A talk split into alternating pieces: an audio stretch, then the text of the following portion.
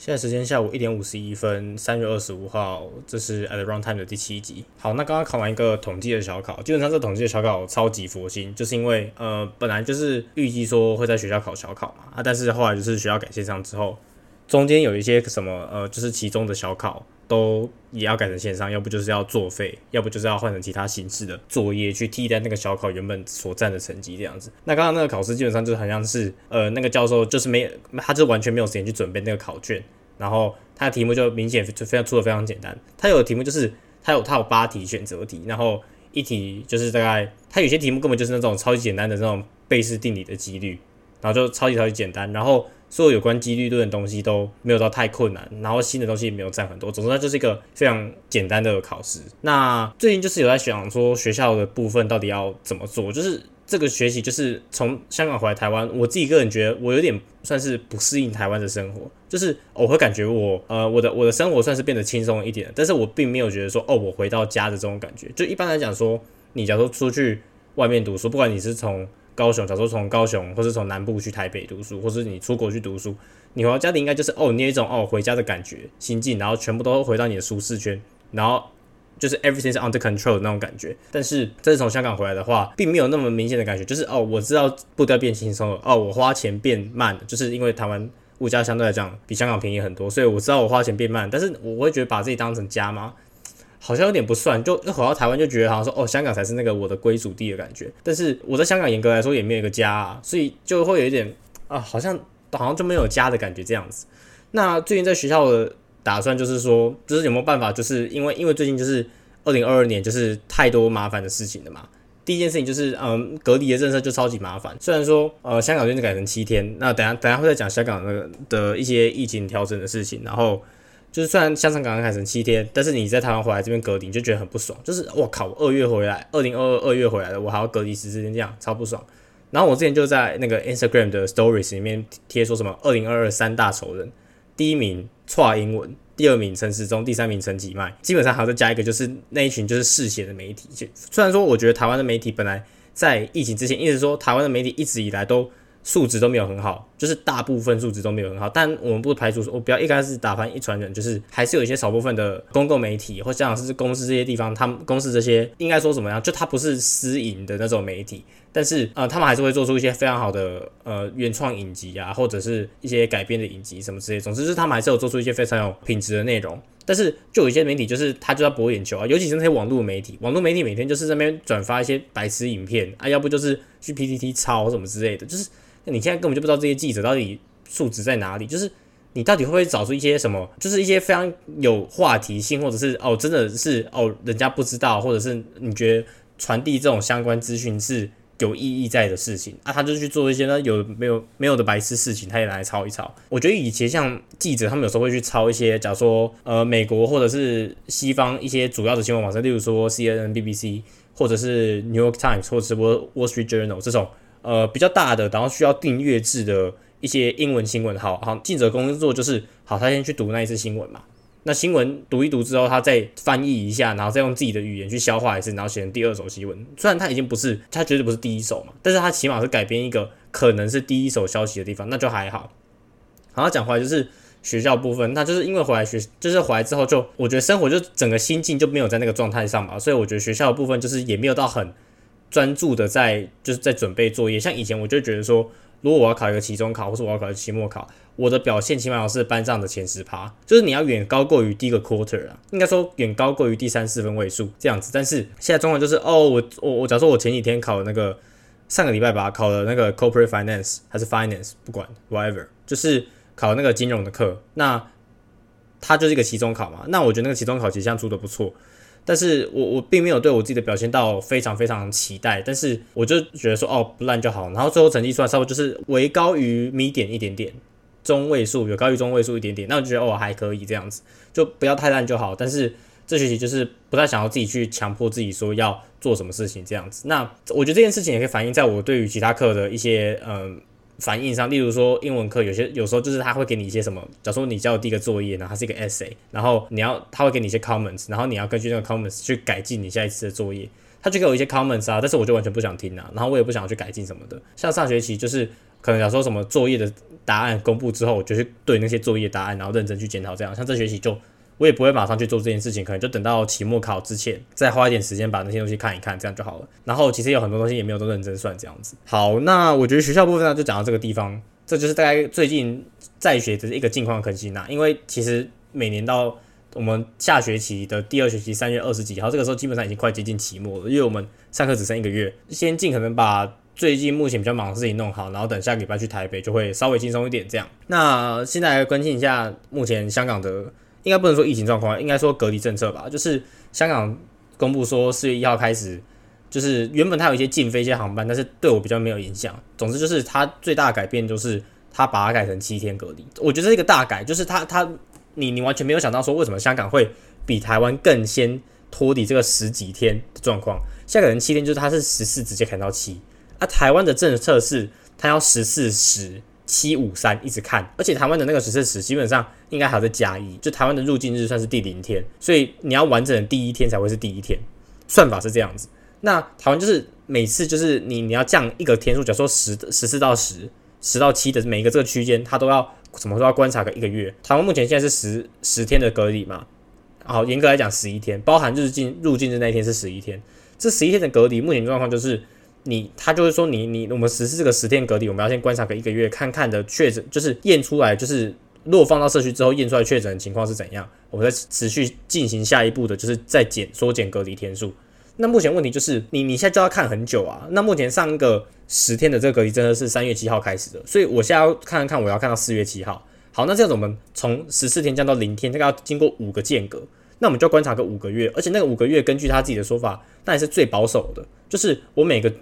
间距观察个一个月，然后我觉得 OK 我才会再降。那如果说我觉得稍微有点不 OK，而且那个 O 不 OK 其实也是政府自己去诠释，也不是说什么啊，他们有一个客观的标准，如果达到这个标准。那他就是不 OK，达到这两个标准就是 OK 这样子，也完全没有那个标准啊，所以他就是看他自己想嘛，所以搞不好这样拖一拖拖一拖拖一拖，搞不好又是 Q 三 Q 四 Q 三尾 Q 四末 Q Q 四初，他们他们只能看，台湾可能才能看到哦，不要什么隔离，而且。台湾目前还有一个状况，就是台湾那个自主健康管理的相关规范。那如果说你最后开始免隔离之后，会不会入境的人好，你可以不用隔离，但是你还是要受到自主健康管理的规范限制。好，虽然我觉得自主健康管理它并不是一个非常强制性，或者是它其实没有那么难抓，就是你如果违反规定，它其实不太好抓这个一个相关的规范，但是它就才是不方便啊。就是假如说你到十月、十一月的，然后你入境进来，然后你可能还会被规定说，哦，你这七天里面不能聚餐哦，什么之类的。有的没有的事情，但是搞不好到最后就是，你如果要开始去开放边境，那个想法就会改变，搞不自主健康管理也没有，这个就是还不确定的事情。这样子，那就是最近因为香港改的那个时间嘛，所以就是在改一些呃机票啊，改一些饭店的预订之类的。反正现在香港的房价，应该说这些隔离酒店的这个售价，已经远比我去年去香港的时候还高很多了。像去年我住一个晚上是五百港币，现在已经变六百五，所以是直接涨了三成。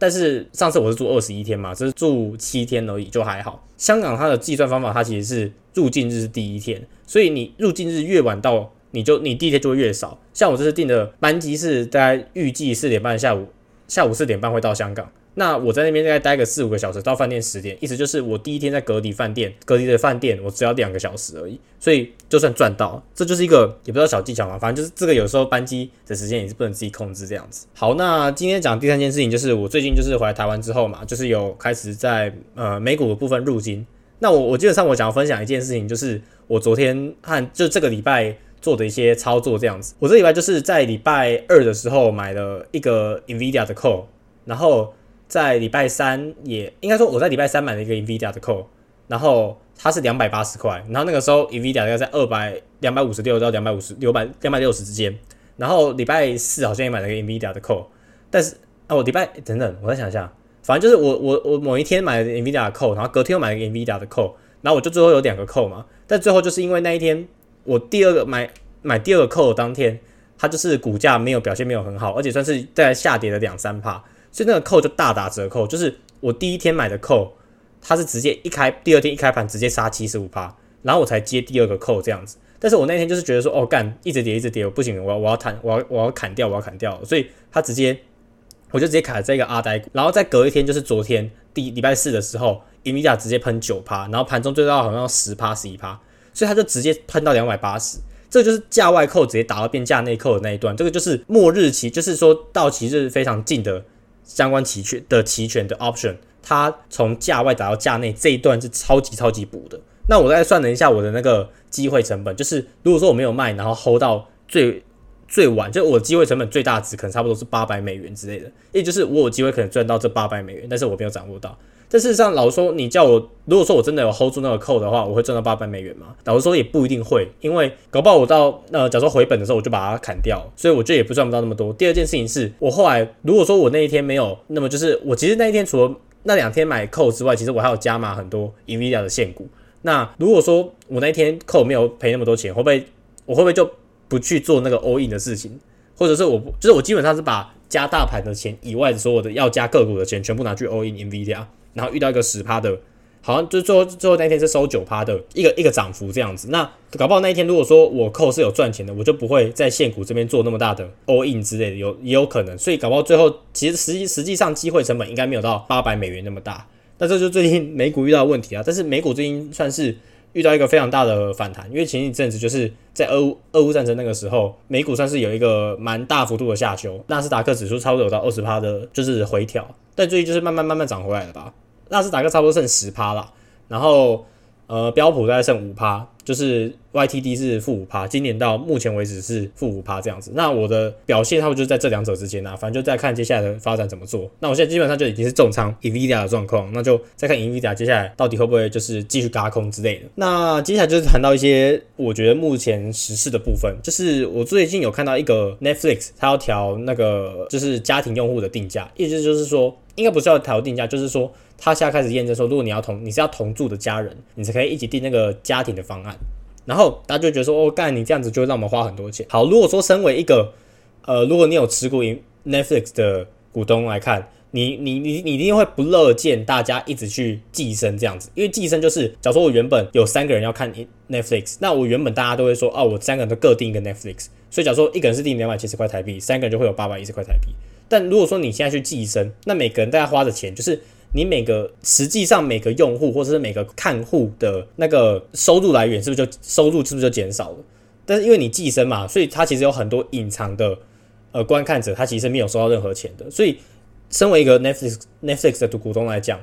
它其实不是一件好事。但是他现在就改成说，哦，我要用地址验证，说啊，你到底你这个人跟假如说你 A 跟 B 到底是不是同住在一起的？你们到底是不是用家庭方案？我觉得这执行上也有困难，就是说你到底要怎么验证那个文件是真还是假？那如果你要去验证那个文件，你到底是要人工审核还是用 AI 去审核？那如果说 AI 审核的机制不够详细，或者是他没有考虑到很多情况，是不是我最后还是要花人工审核去审核那个地址是否正确这样子？所以我觉得这个就跟 Spotify 一样，Spotify。虽然说 Spotify 好像没有什么同住家人的相关方案，但是我觉得在验证地址这件事情上，它要花很多很多的劳力。但是我觉得 Netflix 的状况的收入来源，目前还是看说到底他们有没有一直推出会吸引人的内容。我觉得 Netflix 一定算是以串流媒体来讲里面最强的一间，应该说就是它就是最强。像 Disney Plus，它可能就只是会看一些，它可能会上传一些特定的一些连续剧。当然，我觉得那 Disney Plus 最重要的应该是他们的 Marvel 的影集，像他最近就是那个月光骑士嘛。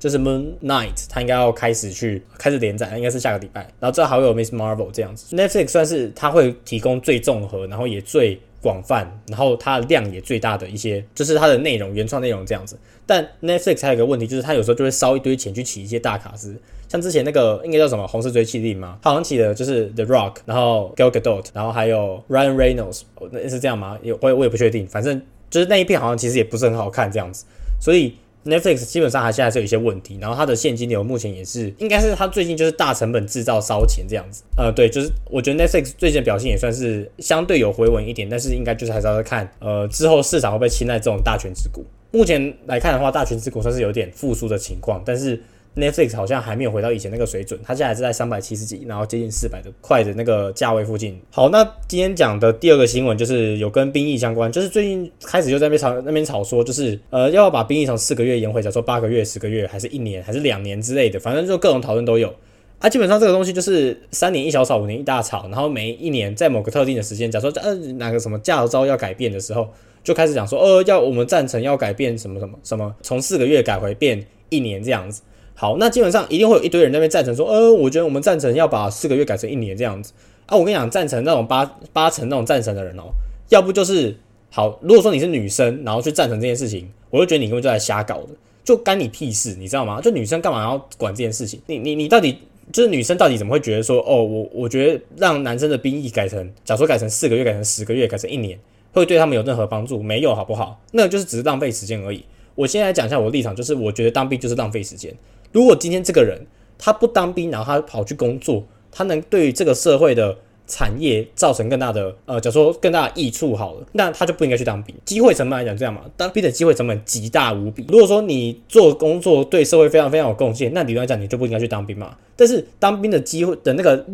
益处或者是它的效益实在低到一个可怜，导致你基本上去，假如说你去那边帮人家结账什么之类的。他对于社会的益处可能都比你去当兵还大，所以有些，然后再加上呃，你知道去支持说什么啊？我们要把当兵改成，假如说半个半年或者是十个月的这种人，要不就是就几种人嘛。第一个就是已经当之前当过两三年兵的，然后当过两三年兵的那种人，就是他他们也很奇怪，就是明明当兵是一件超级浪费时时间的事情，他们还这边很自豪的说什么。哎，你看我有当十年的，你看我有当两年兵，我有当一年兵，什么之类的。你们四个月，你们这些草莓兵，只去个夏令营而已，就在那边该该叫啊，不是啊？你去那边浪费两个年，然后你这样子跟人家说，呃，我有去那边浪费两年，这样这样是有比较高尚，是不是？那对我来讲也是这样嘛，就是今天我现在连四个月都不想当，好不好？如果我能找到四个月都不当的，我当然一定这么做。但是你看，你就这样想嘛，就是四个月，我我如果不去，我如果去当兵，我只是我前后一个月可能还要准备这件事情，我总共消耗在这件事有关当兵这件事情上。的浪费的时间就就六个月。如果说我这六个月拿去工作，我是不是可以赚很多钱？然后我也可以过一个还不错的生活。起码工作那件事情是我自己擅长，而且我也愿意做，然后对社会明显比我去当兵更有贡献的。那为什么我不去？我我我不该去当兵？我觉得我自己还该给一个观点，就是说，如果说去当兵的机会成本那么大，意思就是说，我现在社会上随便找任何一个工作去做的效益都比当兵来的大的时候，不就是象征着现在社会算是一个呃工商业算是相对发达的状况嘛？就是。你你你的社会一定要非常非常之落后，你才会觉得说哦，当兵是非常有效益的嘛，不然你就去社会上工作就好了。这件事情就是非常非常奇怪，就是我不懂那些人到底是在吵说什么，当完兵然后退伍的。到底干你屁事？你干嘛去跟人家说说啊？你你你如果浪费两年的时间，我但我也要浪费你们小朋友两年的时间，干你屁事？就是台湾这就是有一些那种那个逻辑根本就是完全不懂他们的逻辑在想什么的那种概念。现在政府也是这样，就是完全不懂它逻辑是什么。好，那基本上就来到这一集的一个最后一个主题，就是我要讲的是，我这边打标题算是租房加薪水加工作。就是我最近就开始在想，就是接下来是不是慢慢就要隔离了嘛？然后我回到香港那个地方的。状况就是，我可能也要开始去找一个我自己要住的房子。那我自己要住的房子，不外乎就是两个来源嘛，要不就是去租那种，呃，我我认为叫做酒店式公寓。第二个就是宿舍，而酒店式公寓英文叫做 service apartment，就是它不算是你一般租屋的那种概念。租屋的概念一开始一般是说，哦，我今天要跟一个房东去签约，那你签约可能在香港约通常是一年，那你这一年内你不能退租，就你不能说临时说不住，然后不付房租了，你要么你就要转租出去给其他人。要不你就要继续租，也就是你会有一个被合约受限的那个呃租赁期这样子。那但是如果说你在酒店式公寓或者是一些饭店提供的那种 monthly rental，那它基本上它的弹性就很高。就是它第一个是你不需要再自己额外准备家具啊什么的，第二个它可能还会有，就是可能有时候还会有人来打扫，但大部分可能是没有。但是可能你贵一点或是服务好一点的，假如说 Airbnb 或者是饭店可能就会有。那第三个就是你 WiFi 也不用自己处理嘛，你你饭店或者是那些 Airbnb，他们那边就一定有给 WiFi。如果说你自己去租房子，你还要自己去接那个宽频，啊，搞完那个宽频的约可能又是二十四个月，那所有事情就变得很麻烦。所以目前就在想说要去租房子。那租房子，假如说我去租租酒店式公寓好了，到底多少钱的酒酒店式公寓才算是合理价？那一般来讲，像香港大学它有给一个呃非本地生的，就是租屋的一个补助。那这个补助就是说。呃，如果说你他一年你可以申请十个月，每个月他最多会给你两千八的，就是他会补助你两千八百块港币这样子。但是虽然说两千八八百港币在台北来讲算是一个非常不错的金额，但是在香港来讲就是你是不无小补。例如说你今天租一天好了，假如说你租一个月，差不多你要如果你要租好一点，差不多你就要一万港币。那就算扣掉那个两千八百港币的补助，你一个月还是要付出大概七千两百港币的月租，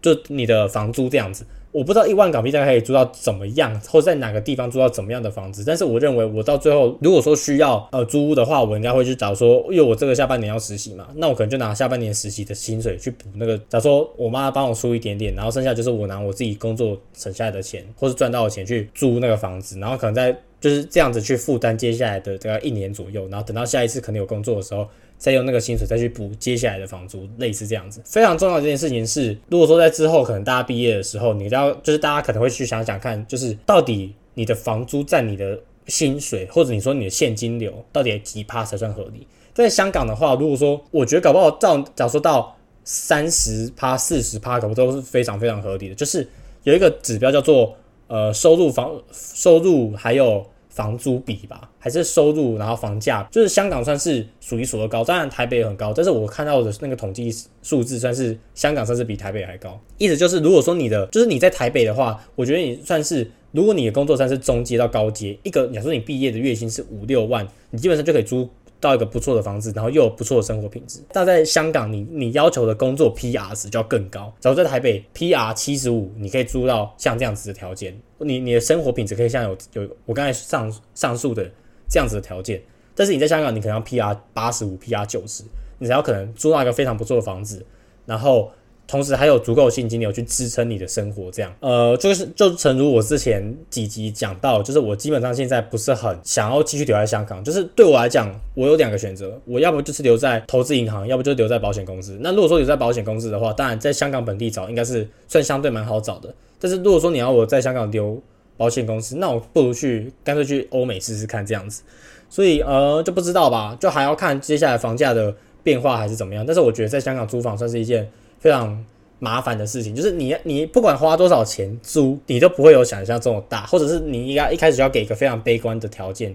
说哦，我花假说一万两千港币，我能做到大小，大概就是这样子。就是你一开始开的条件就要相对来讲比较保守一点，才不会那种什么物件都看不起的那种情况在。呃，那基本上这一集就大概就讲到这边，就是最近的一些近况更新，还有看到一些呃对于生活的一些反思吧，就这样，录到这边，拜拜。